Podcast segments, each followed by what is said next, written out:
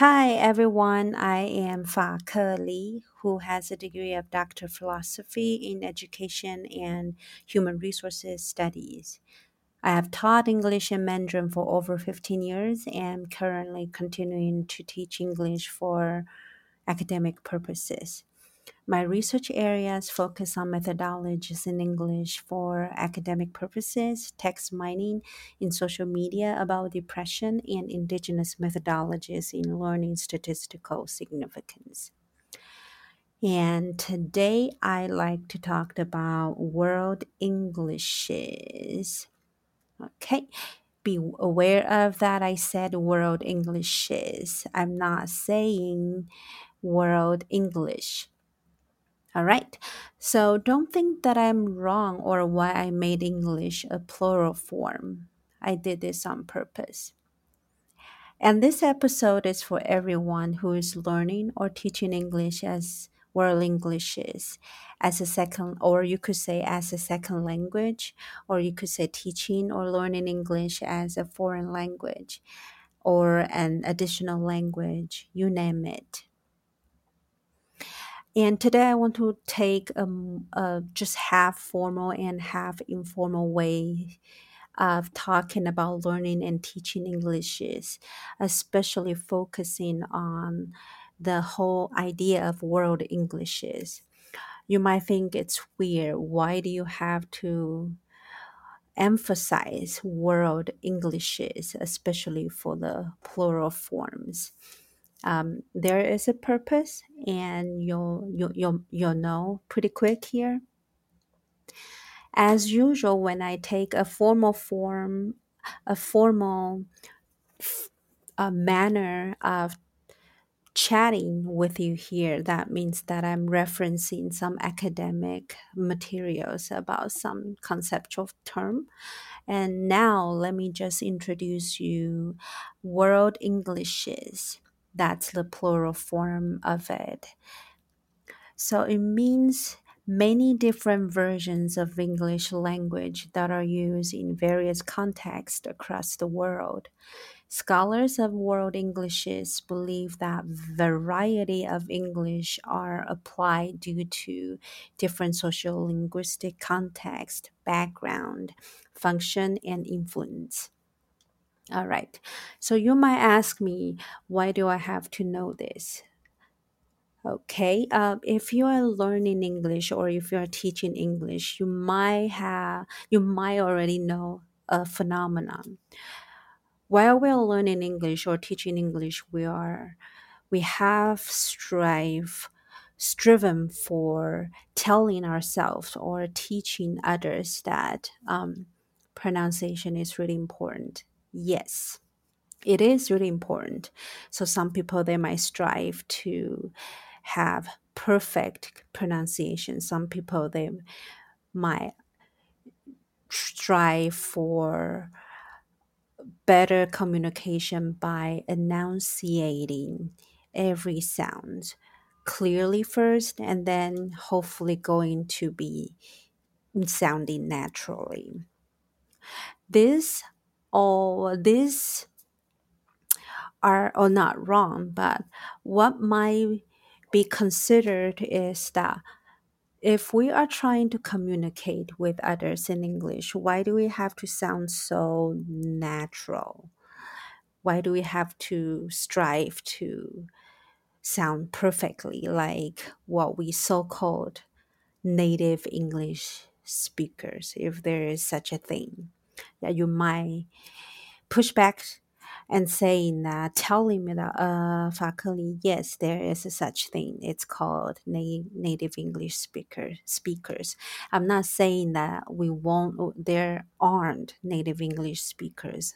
I'm just saying that yes. Um, there are so many languages around the world, and there are so many foreign languages that we have to learn every day or uh, just for some purposes. Um, so many cognitive load or burden that we have to learn every day and then trying to sound naturally for what in english for what purpose So this is the topic that I really want to challenge and I really want to talk about with the audience. Um, all of you here. All right, uh, let me just repeat again, uh, just help you to review the term world Englishes. It refers to many different versions of English language that are used in various contexts across the world. Scholars of world Englishes believe that variety of English are applied due to different social social linguistic context, background, function, and influence. Okay. And now I move on to talked about the difference between world English, the singular form, versus the world Englishes.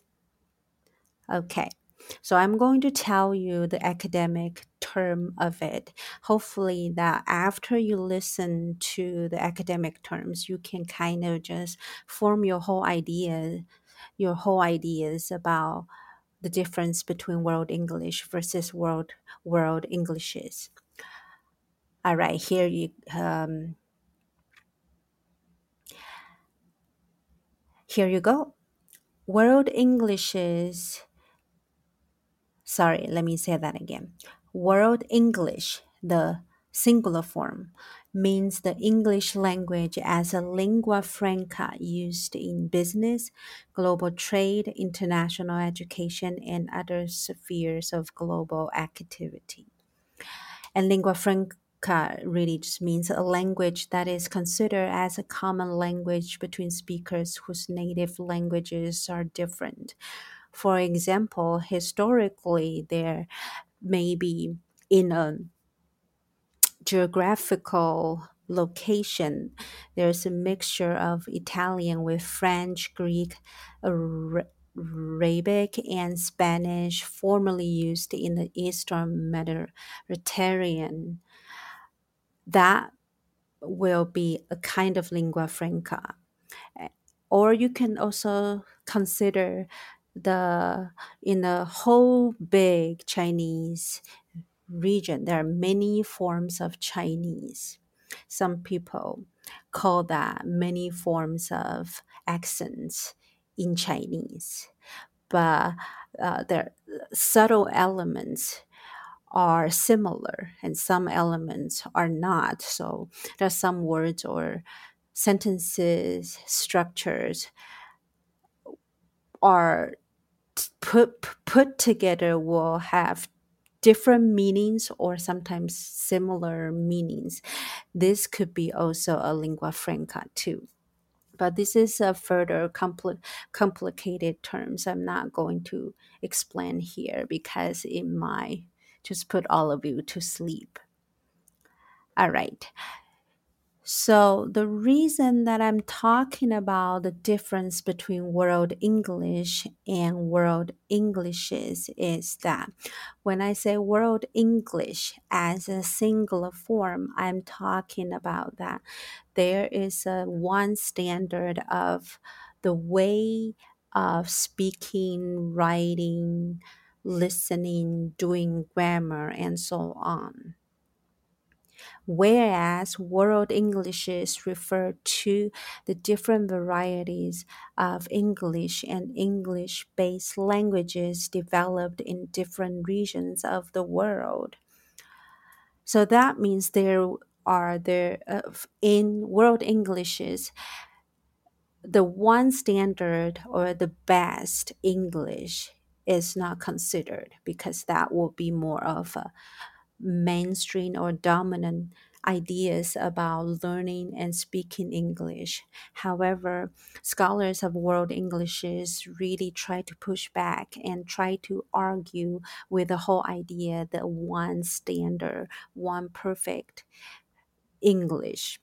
Such as people might think, oh, American English is the best, or uh, British English is the best, or Australian English is the best this kind of ideas is what the scholars studying world englishes wants to challenge so here uh, let me just I'll give you some information from some scholars talking about World Englishes versus World English. Okay, so it's coming from all this information I'm discussing is coming from the, the book Decolonizing English Education. And then uh, any of you wants to know exactly what this book is, please just uh, uh, write your feedback and then uh, I'll get back to you about the answer. All right. Some scholars suggest that ideologies associated with English, which take it as self evident that it is perforce the language of economic prosperity and individual wealth, are also those of the ELT industry itself. However daunting it may seem to deal with such concerns, it is also clear that for those of us involved in English language education, it is not adequate either to ignore them or to adopt individually oriented access arguments on the basis, basis that any improvement in a learner's English will likely bring them benefit. All right, if you don't understand of whatever I, I just said there, or maybe it's too com- convoluted for you. The whole gist of it is just that to encourage you to consider the role of the English around the world, the power behind it, the global structure behind it. All right, so let's continue. There is much more at stake here, but we have been poorly served by dominant discourses on ELT. ELT means English language teaching that offer either a monologically dystopian approach to language and culture in the shape of linguistic imperialism. Okay, so it is said by Phillipson's in his research. Again, if you're interested, please just let me know and then I can give you the reference. Okay, here Phillipson was talking about two terms that we need to be careful. The first is uh, monologically dystopian, and the second is the shape of linguistic imperialism. All right. So f- sometimes, if you really ask yourself when you learn English, whatever, whenever you're taught that there is one way of saying English, yes, in one side we have to try to communicate well so for grammar or for pronunciation we need to strive manage to let others to understand us. But there are sometimes when we are trying to be perfectionist and trying to pronounce English, articulate English in a way that should be perfect, like the one standard of English, such as some people might think American English or British English or whatever English version you think. So this is uh, for this scholar. It says that it's a monologically dystopian, and that causes the shape of linguistic imperialism. It would be just like we are. We tend to ignore and overlook the fact that there are so many versions of Englishes around the world in so many different places it does um so yes english is coming from specific places so it has its natural forms of talking about it but we also need to know the dynamic and the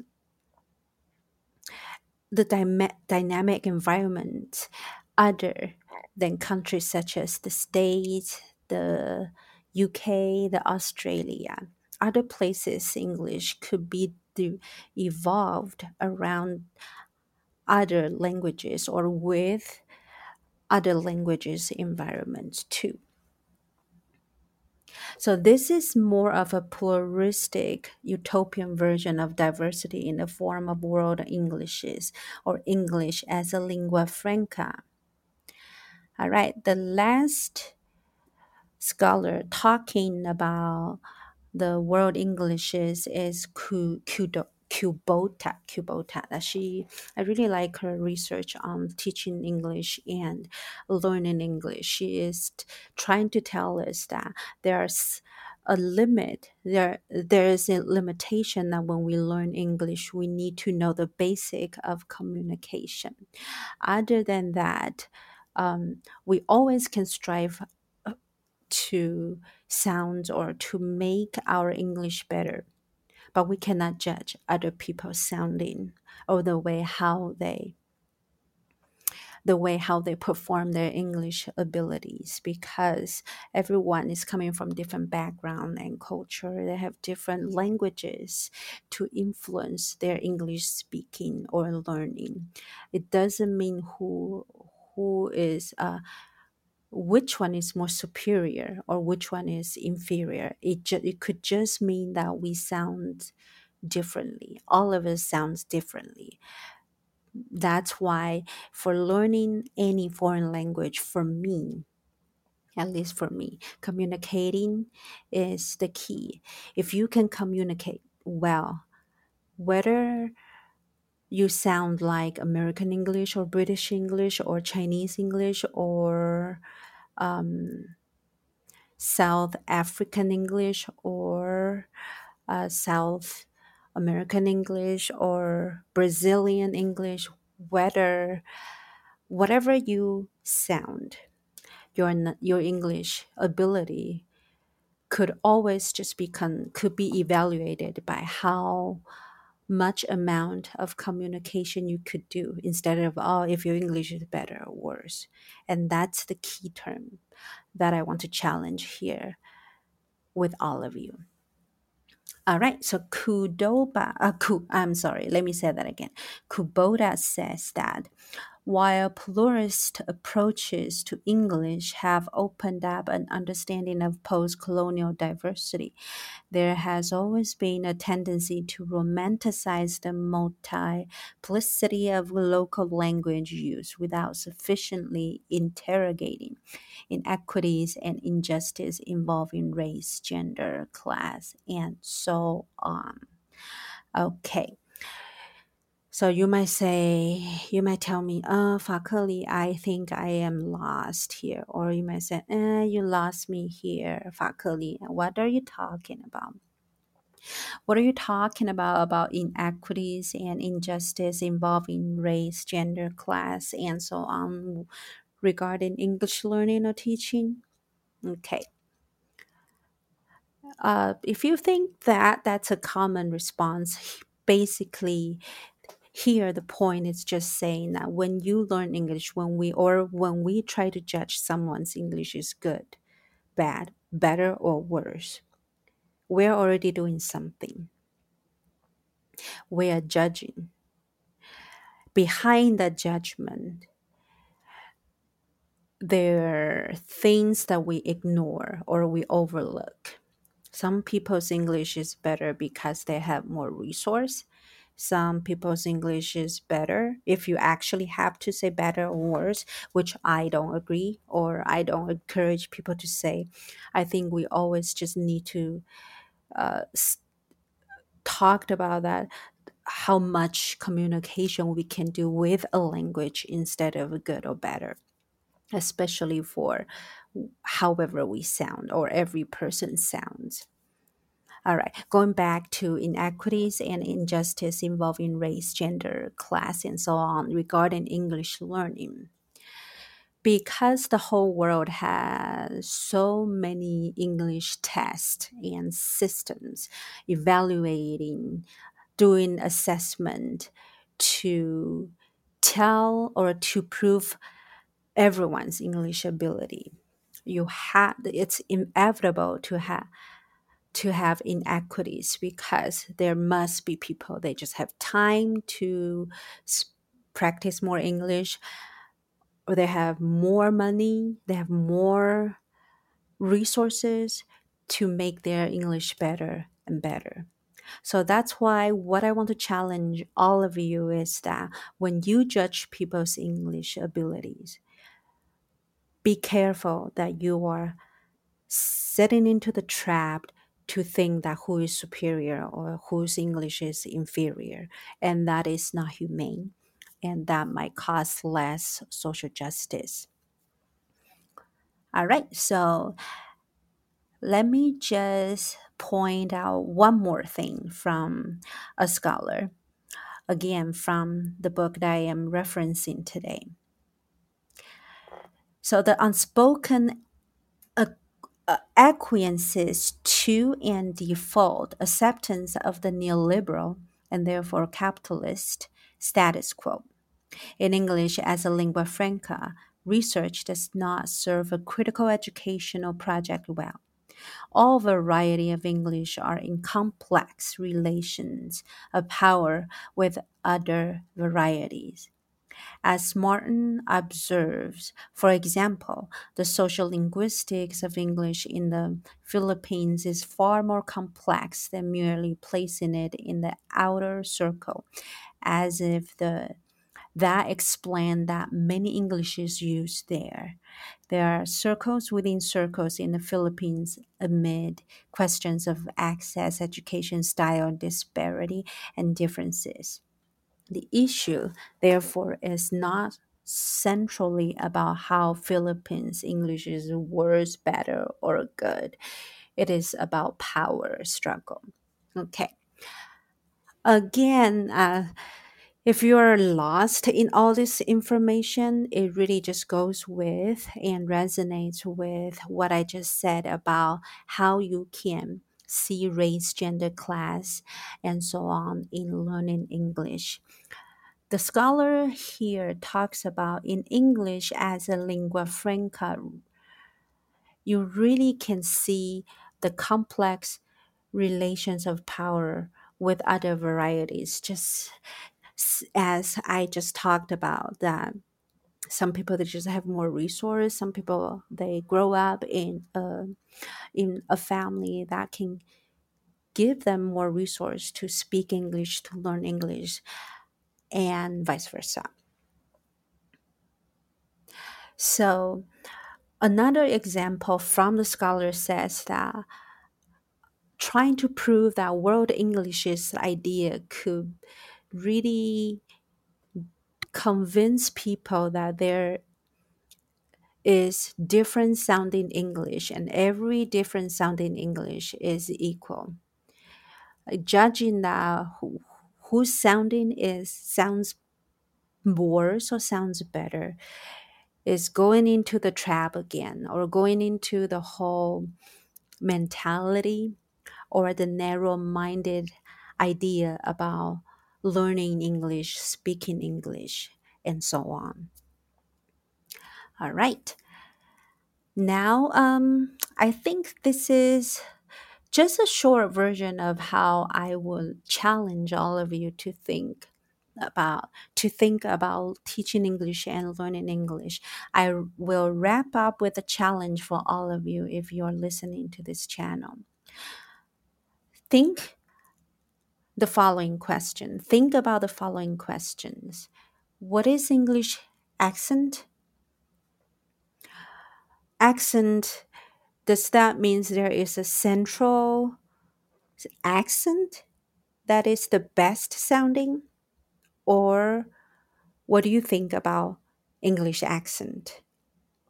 Does that mean there is a standard English sounding for you or for who else? And what is the purpose of your speaking English or learning English? Is it communicating or you just want to sound pretty? So, what's your goals behind it? All right. And for me, if it's for communication, why do we think that certain ways of English is non accents or sounds prettier? Why? Why do we think that?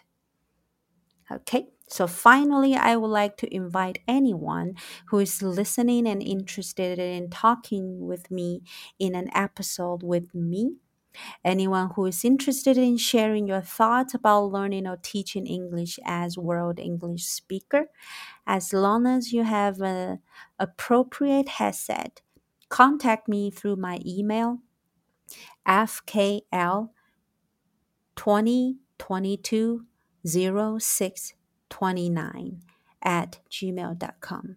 You might be speaking in one of my episodes. Just have fun and learning. I'll share my thoughts with you next time. Bye.